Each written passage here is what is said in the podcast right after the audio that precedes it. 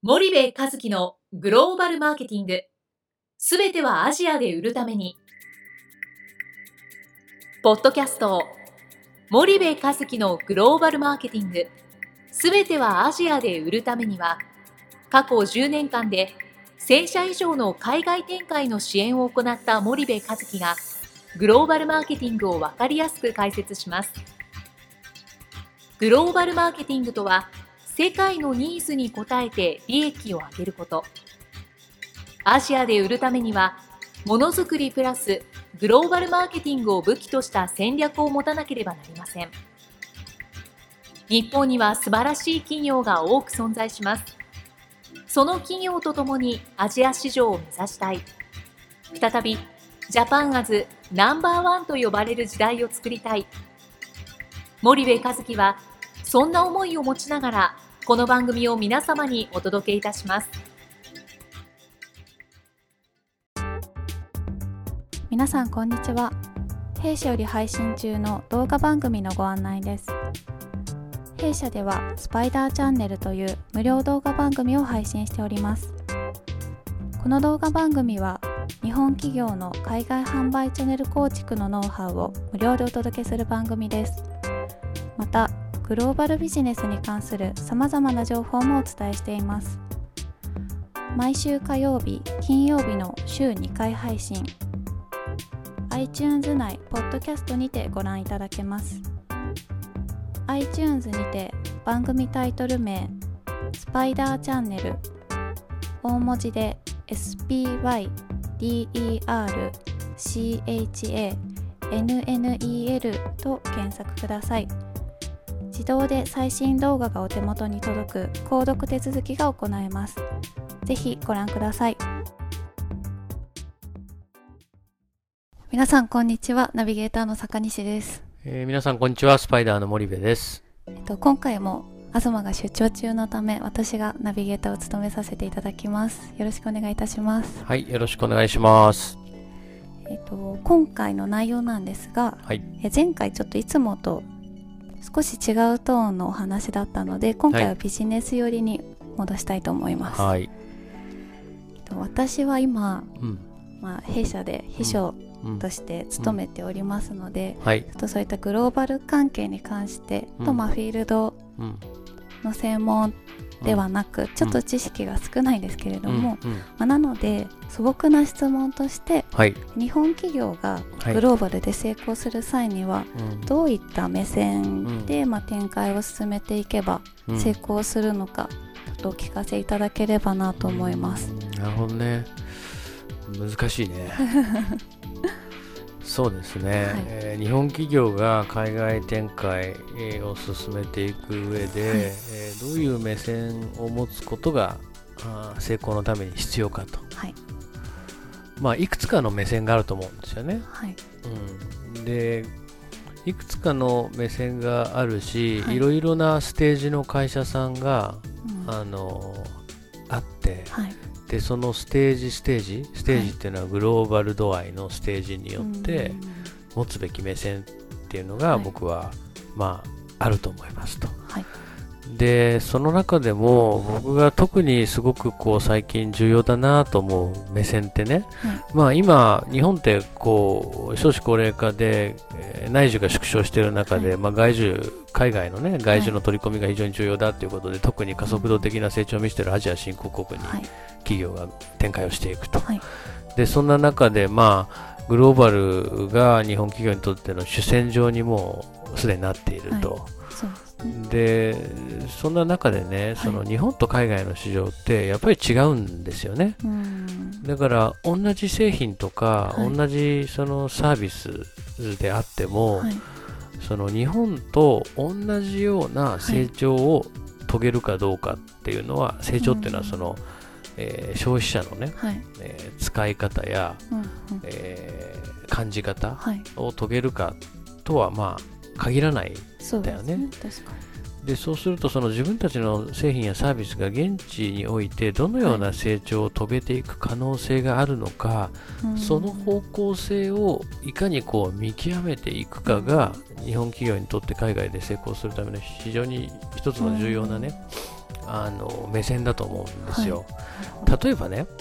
うんと、分かりやすく例を挙げると、はい、携帯電話でほら SNS とかメッセンジャーのはい、あのアプリでね、はい、えーと、日本では基本的にテキストを打つですね。そで、ね。うん、でそこに日本がさ、えーと、生み出した絵文字、世界的ブームになったよねスタンプとかね。そうですね。でこれに対して、まああの海外の人たちって、まあ、日本人はテキストメッセージと絵文字スタンプで会話をすると。うんただ海外特にその中国人であったり、華僑の人たちって、よく携帯のさ、はい、その送話口っていうのをこの話す方に何かメッセージ録音して、でその録音したものを向こうに送って、向こうもまた録音で返ってくるからこの話し口のところを耳に当てて、こう口と耳に携帯のその話すところを行ったり来たりさせてる人をね、はい、街でよく見かけるでしょ？独り言、うんね。うん、携帯に向かってひたすら独り言言ってる人たちね、はい、で僕これすごい面白いなと思うんだけど、うん、結局同じような SNS とかメッセンジャーアプリでも、はい、日本と中国ではその使われ方が全然違うわけですよ。なるほど。進化の遂げ方が、はい、あ全然違う、だからその日本では、えー、そんなメッセージをね録音して相手に送ると、はい、なんとなく恥ずかしいでしょ？そうですね。ちょっと恥ずかしいです。ね留守電電話に吹き込むのも苦手だっていう人も多いわけだよね、はい、だから留守電も残さないと、であの確かにね、はい、中国人素晴らしいと思うんだけど絶対に話した方が早いわけ。で僕はもう打つのが遅いし面倒くさいから 例えば坂西さんに、はい、あの LINE でねよく来ますね、えー、今日これお願いしますとかこれとこれやっといてとかって録音をパッと送るじゃない、はい、なんだけど坂西さんは絶対テキストで書いてくるよね。そうですね、うん、で全然僕はテキストで返されて構わないんだけど、はい、でもこれだけこうやっぱり違うんだよね日本人と中国人では、はい、でそのどっちがいいとか悪いとかじゃなくてね、その国によって使い方が違うこと、うん、でその使い方の進化、はい、多分開発した側は、うん、えー、いろんなことを想定していろんな機能を揃えるんだけど、うん、どの機能がどういうふうに使われていくかっていう、その進化をね、はい、見極めていく、でその進化を最もしていくところの機能に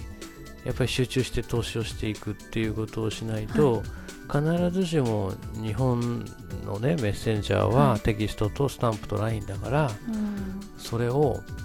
えー、だけの機能で中国持ってったって、音声がなかったら、はい、多分そこまで SNS とかあのメッセンジャーのアプリって発達しなかったはずでなるほど。やっぱりそこの見極め、どういう進化を遂げるんだというところの見極めの目線っていうのは一つ僕はすごく重要なあことなんじゃないかなというふうに思うんですよね。なるほど。これ別に携帯じゃなくてもねチョコレート菓子でもいいんですよ。チョコレート菓子でも日本ではこういう食べられ方をしたけど、はい、現地ではいや実はみんなこういうふうに食べてるとか、アイスクリームでもいいんですよ。日本ではこういうふうに食べられるけど現地ではこう食べられるとか、はいなんかその各国の進化の仕方って必ず違ってくるんで、うん、そこをどう見極めていくかっていう目線が僕はあのこのすごく重要だと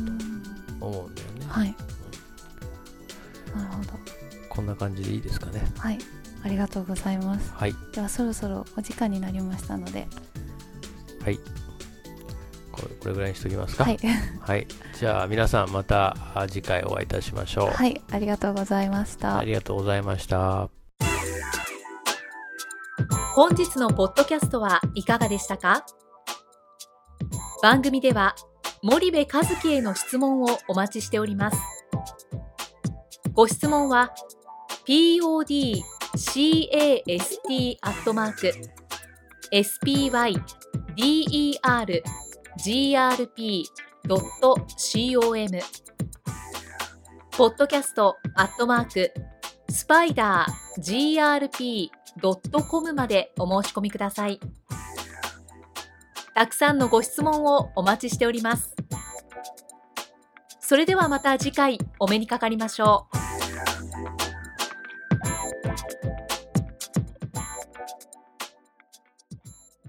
森部和樹のグローバルマーケティングこの番組はスパイダーグループの提供によりお送りしました。